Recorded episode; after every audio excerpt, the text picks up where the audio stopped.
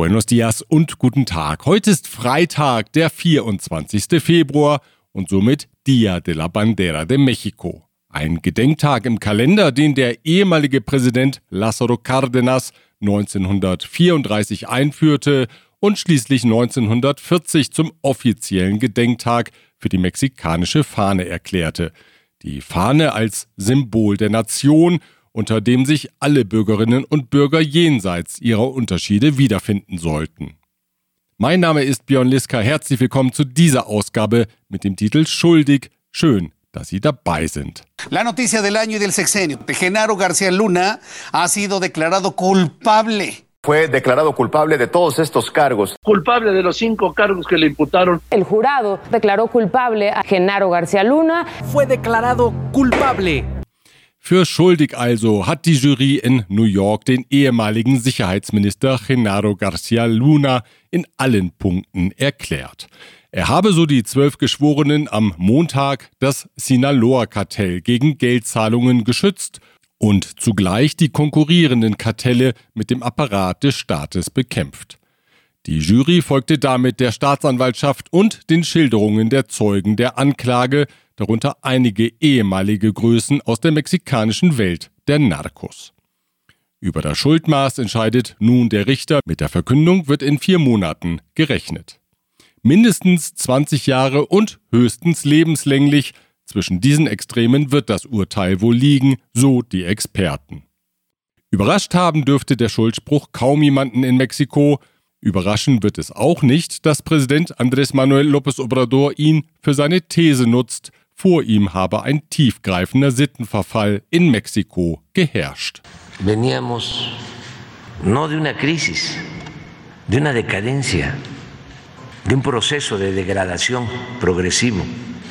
Lo de ayer de García Luna es parte de eso. Im Fokus ist jetzt der ehemalige Präsident Felipe Calderón.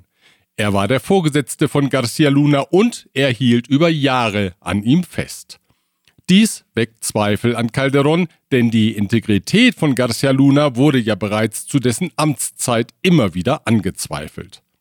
Man muss es dem Abgeordneten der Arbeitspartei, Gerardo Fernández Noronha, schon anrechnen, dass er den Mut hatte, dem Sicherheitsminister bereits vor 14 Jahren bei dessen Besuch im Parlament zu sagen, was er von ihm und seinem Chef hält. Daran erinnerte Fernández Noronha in dieser Woche nach dem Urteil in New York. Le dije que era un asesino. Le dije en comparecencias que estaba ligado al Chapo Guzmán, que era un asesino peligroso que iba a acabar en la cárcel junto con su jefe, quien usurpaba la presidencia Felipe del Sagrado Corazón Jesús Calderón Hinojosa. Dem seinerzeit übermächtigen Sicherheitsminister so etwas mehrfach ins Gesicht zu sagen, dazu gehörte Mut. Weniger Mut braucht es in diesen Tagen, aber verständlich ist es schon, wenn die Morena-Politiker nun jede Gelegenheit nutzen, um darauf hinzuweisen, dass der Ex-Präsident Calderón doch etwas von den Machenschaften seines Ministers mitbekommen haben muss. So sagte die Chefin der Hauptstadtregierung, Claudia Scheinbaum. Es difícil suponer que Calderón no sabía. Und im Parlament riefen die Morena-Abgeordneten laut, wer jetzt als nächstes zur Rechenschaft gezogen werden soll.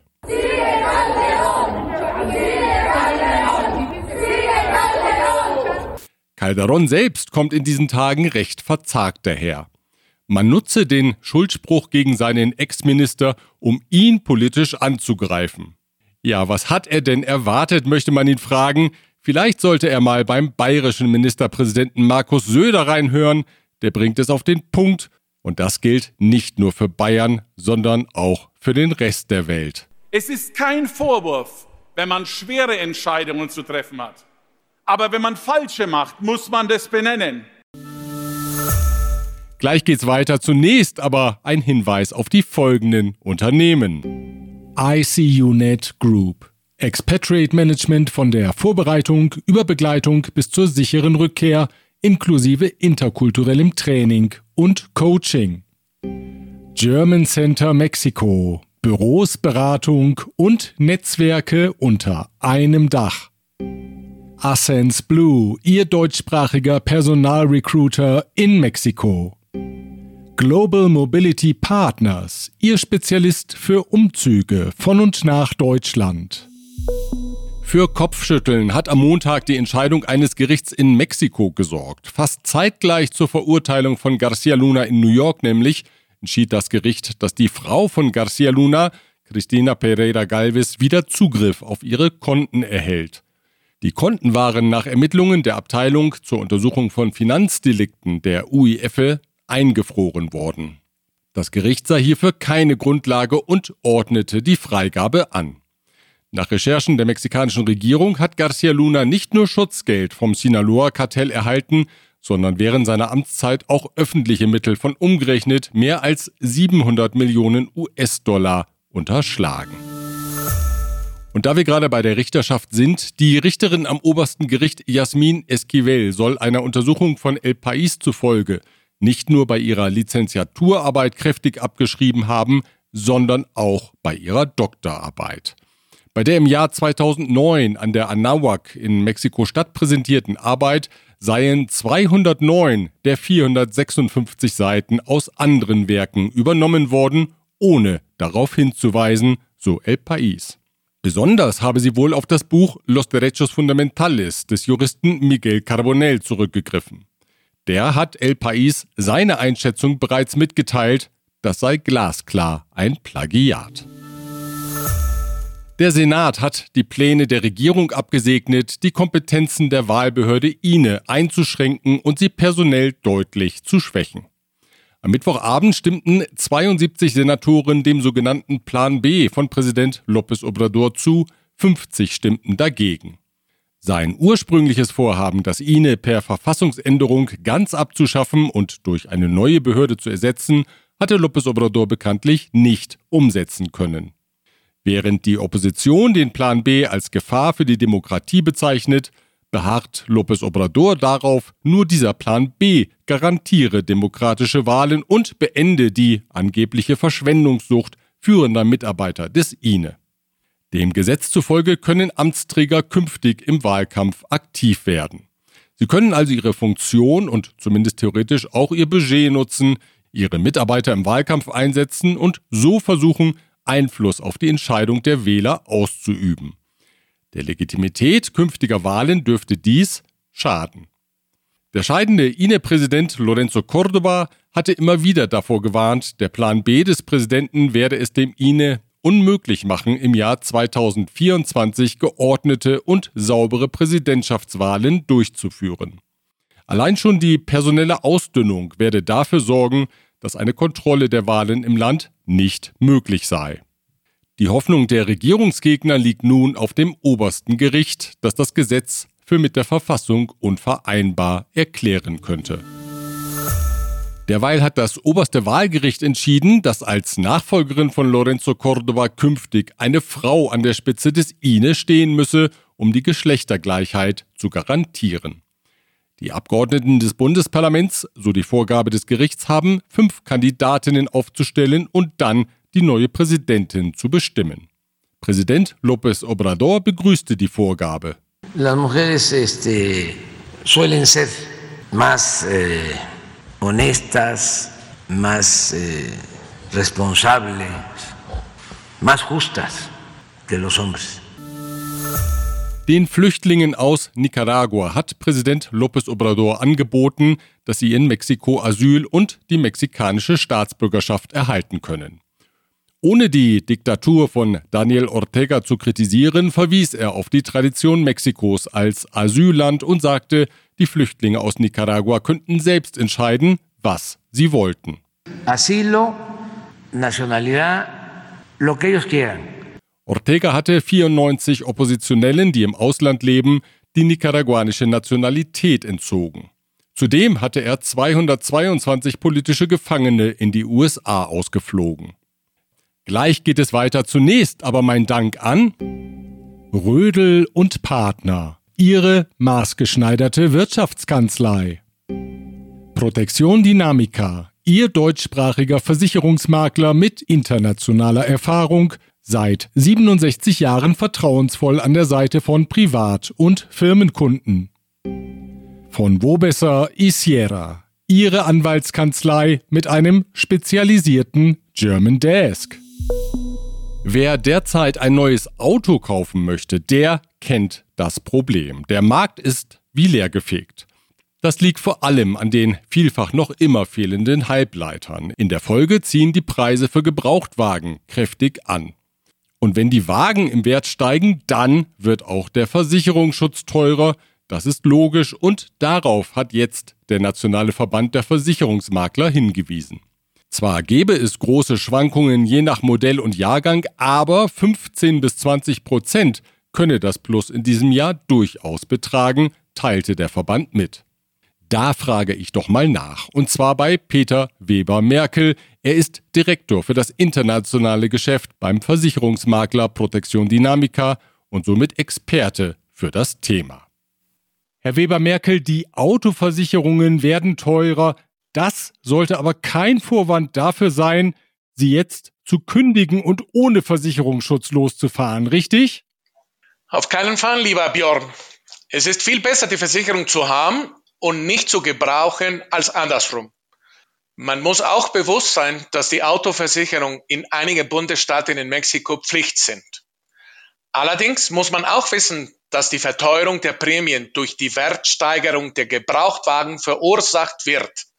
Somit ist es auch ganz wichtig, dass in der Police eine Anpassung an die Versicherungssumme spätestens bei der Erneuerung gemacht wird. Man würde glauben, dass dieses automatisch vom Versicherer oder Versicherungsmakler gemacht wird, aber das ist leider nicht immer der Fall. Deshalb ist es ganz wichtig, einen Makler zu haben, der proaktiv die Interessen der Kunden vertritt. Dabei unterstützen wir sie gerne. An welche Versicherung sollte man denn in Mexiko noch unbedingt denken? Das ist eine sehr gute Frage. Ich bleibe beim Thema Autoversicherung und ich spreche nicht nur von Privatautos, sondern auch Firmenautos. In Mexiko gibt es keine große Versicherungskultur. Deshalb, wenn wir spezifisch über die Haftpflichtversicherungsdeckung sprechen, sind die Versicherungssummen in den Autopolisen zu niedrig und auch limitiert im Vergleich zu Deutschland oder anderen Ländern. Wir haben in der Vergangenheit Fälle gehabt, wo es schwere Verkehrsunfälle gab, bei denen mehrere Personen zu Schaden kamen. Hier reichte die Versicherungssumme nicht aus und die Kosten mussten von den Verantwortlichen getragen werden. Wir bei Protection Dynamica haben am Markt eine Lösung gefunden, die eine umfassende Kostendeckung garantiert und dabei nur wenig mehr kostet. Unbedingt erwähnen möchte ich noch die private Krankenversicherung, die in Mexiko sehr wichtig ist und gerade in der Covid-Pandemie ihre große Bedeutung unter Beweis gestellt hat. Wie sieht es denn eigentlich mit den Haustieren aus? Sollte man die in Mexiko versichern oder ist das völlig übertrieben? Übertrieben nicht. In der Tat gibt es in Mexiko seit wenigen Jahren eine Krankenversicherung für Haustiere. Und dann ist es natürlich besonders für Hundebesitzer wichtig, sich über eine Haftpflichtversicherung zu informieren. Sagt Peter Weber-Merkel von Protection Dynamica. Wenn Sie Fragen zum Thema Versicherungsschutz haben, den Link zu Protection Dynamica finden Sie auf unserer Homepage auf mexikopodcast.info. Das Ringen um den Autobauer Tesla ging in dieser Woche in eine neue Runde. Zunächst hatte ja alles danach ausgesehen, dass das Unternehmen von Elon Musk das neue Werk für Elektroautos in Nuevo León im Norden des Landes bauen wird. Zweimal bereits hat Musk die Region besucht und sich mit Gouverneur Samuel Garcia getroffen. Dann brachte die Bundesregierung überraschend einen neuen Industriepark in der Nähe des zweiten Hauptstadtflughafens AIFA ins Spiel. Und nun, sagt der Präsident López Obrador, auch der Südosten des Landes biete sich an.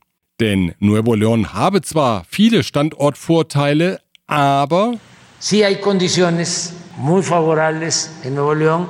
Tienen mano de obra calificada, tienen técnicos, está muy cerca de la frontera. Sí, pero ¿y la falta de agua? Es mangele also an Wasser, das für die Produktion benötigt werde. Ausreichend Wasser wiederum gebe es im Südosten des Landes und dort vor allem an der Golfküste, also zum Beispiel im Süden von Veracruz, in Tabasco oder in Campeche. El 70% del agua del país, y hay que decirlo, está en el sureste, hacia las costas, sobre todo del Golfo. Bei Tesla wird man den innermexikanischen Wettstreit vergnügt verfolgen und abwarten, wo man die besten Bedingungen für die Investition bekommt. Vergnügt ist auch der Präsident, denn er ist sich sicher, dass es kein attraktiveres Land für Investoren gibt als Mexiko, como México no hay dos einmal anders interpretiert. México es, si no el primer lugar, está entre los tres países con más eh, oportunidades para la inversión extranjera y para la creación de empresas. Der Konzern FEMSA will sich vom Rest seiner Aktien am Bierbrauer Heineken trennen. Derzeit hält das Unternehmen aus Monterrey noch 14,8 Prozent an dem niederländischen Braukonzern. Einen Teil der Aktien will Heineken selbst übernehmen, einen weiteren Teil im Wert von 940 Millionen Dollar der Milliardär Bill Gates. FEMSA will sich künftig auf die Geschäftsfelder konzentrieren, die das Unternehmen direkt steuern kann. Vor allem ist der weitere Ausbau der OXO-Geschäfte und des OXO-Tankstellennetzes geplant. Aktuell gibt es 20.000 OXO-Läden in Mexiko, aber es gibt offenbar immer noch ein paar freie Straßenecken ohne das OXO-Logo. 800 bis 1000 Geschäfte sollen pro Jahr hinzukommen, hieß es jetzt. Auch in Kolumbien und Brasilien will man kräftig wachsen. Unter anderem ist der weitere Ausbau einer Apothekenkette geplant. Derzeit gehören FEMSA rund 4000 Apotheken in Lateinamerika.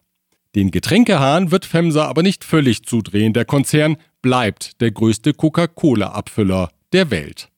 Gleich geht es weiter. Zunächst aber der Hinweis auf folgende Unternehmen. Kernliebers, der globale Technologieführer für hochkomplexe Teile und Baugruppen mit den Schwerpunkten Federn und Standsteile. Evonik, ein weltweit führendes Unternehmen der Spezialchemie. Chloemecom, Technologien für die Automatisierung und die Energieverteilung in der industriellen Anwendung. Das Namensrecht ändert sich. Es wird gleichberechtigter. Bisher ist es ja so, dass der Nachname des Vaters voransteht und vom Nachnamen der Mutter gefolgt wird. Das aber, so bemängelt, nicht nur die Senatorin und ehemalige Innenministerin Olga Sanchez Cordero sei ein Formalismo patriarcal que carece de toda justificación. Die Abfolge der Nachnamen verstoße gegen den in der Verfassung verbürgten Gleichheitsgrundsatz. Nuestra Carta Magna prevé en su artículo cuarto que las mujeres y los hombres somos iguales ante la ley.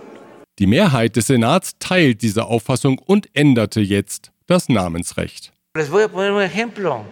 Nee, Herr Präsident, das mache ich, sonst dauert das wieder ewig. Fortan also dürfen Eltern ihren Sohn beispielsweise Andrés López Obrador nennen oder nun eben Andrés Obrador López. Beides ist möglich.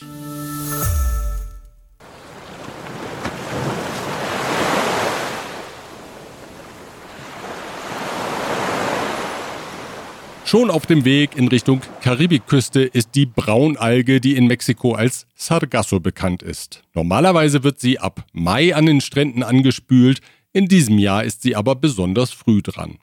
Im vergangenen Jahr wurden Mexikos Strände von 54.000 Tonnen der Alge befreit. Nach Berechnungen der Universität von Florida dürften es in diesem Jahr noch mehr werden, denn es droht ein Rekordbefall. Die Alge ist nicht nur optisch unangenehm, sie kann zudem bei Berührung mit der Haut allergische Reaktionen hervorrufen und verfault die Alge am Strand, sind die austretenden Gase gesundheitsschädlich. Heute ist Freitag und Mexiko-Stadt erlebt die erste Umweltwarnung des Jahres.